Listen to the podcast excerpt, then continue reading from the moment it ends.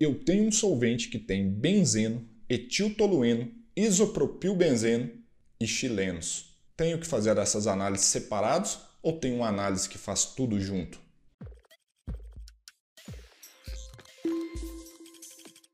Fala galera, Leandro Magalhães aqui em mais um episódio da nossa série Analytics Responde, em que eu respondo dúvidas da minha audiência sobre riscos químicos para a higiene ocupacional, ajudando você a tornar simples o reconhecimento de riscos químicos para HO.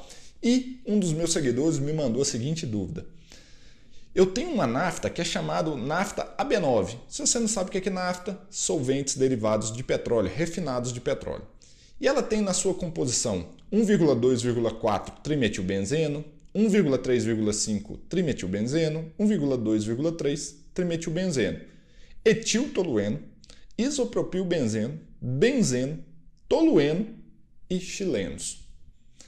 Como que eu faço a avaliação desses agentes? Faço tudo separadamente ou faço como naftas?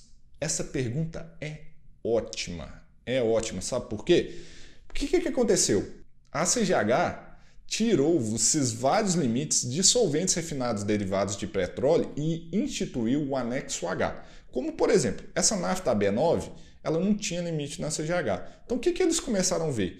Cada dia surge um solvente novo, um, é, uma composição diferente e a gente não estava conseguindo seguir a implementação desses limites. Então, ela estabeleceu um procedimento do anexo H, que é o procedimento de cálculo recíproco, em que ele deriva limites dependendo da composição da nafta. Ou seja, você pega a composição desse produto, faz um cálculo e chega no limite dele.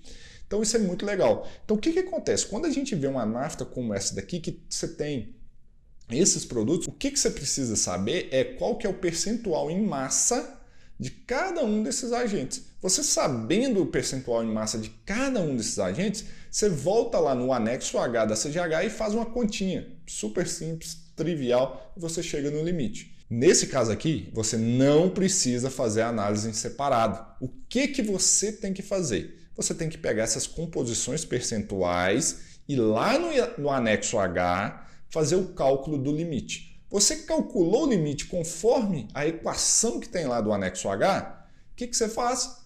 Coleta sua amostra em campo como hidrocarbonetos totais, como enexano, e pega esse resultado que saiu do laboratório e compara com esse limite que você calculou. Então, você não precisa olhar esses agentes individualmente. Esse é um erro muito comum. Por quê? Esses agentes têm o tal do efeito aditivo. Eles atuam no corpo num mesmo órgão-alvo. E, consequentemente, você não pode considerar esses limites em separado. Então, o procedimento do, do anexo H, né, da CGH, o procedimento do cálculo recíproco, já traz uma metodologia para você considerar esses efeitos auditivos. Então, não cometa esse erro, não analise esses agentes em separados e sim conforme o anexo H. E detalhe, tá? Você não manda a sua amostra para o laboratório para ele calcular o limite, não.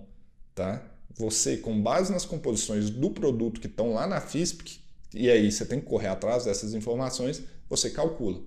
O procedimento do anexo H não é para você mandar para o laboratório de H o tubinho e ele te dá o limite. Ele é para você fazer o cálculo com base na composição do produto que o fabricante te informa e aí você faz a sua análise com hidrocarbonetos totais e compara com o resultado. Gostou desse conteúdo?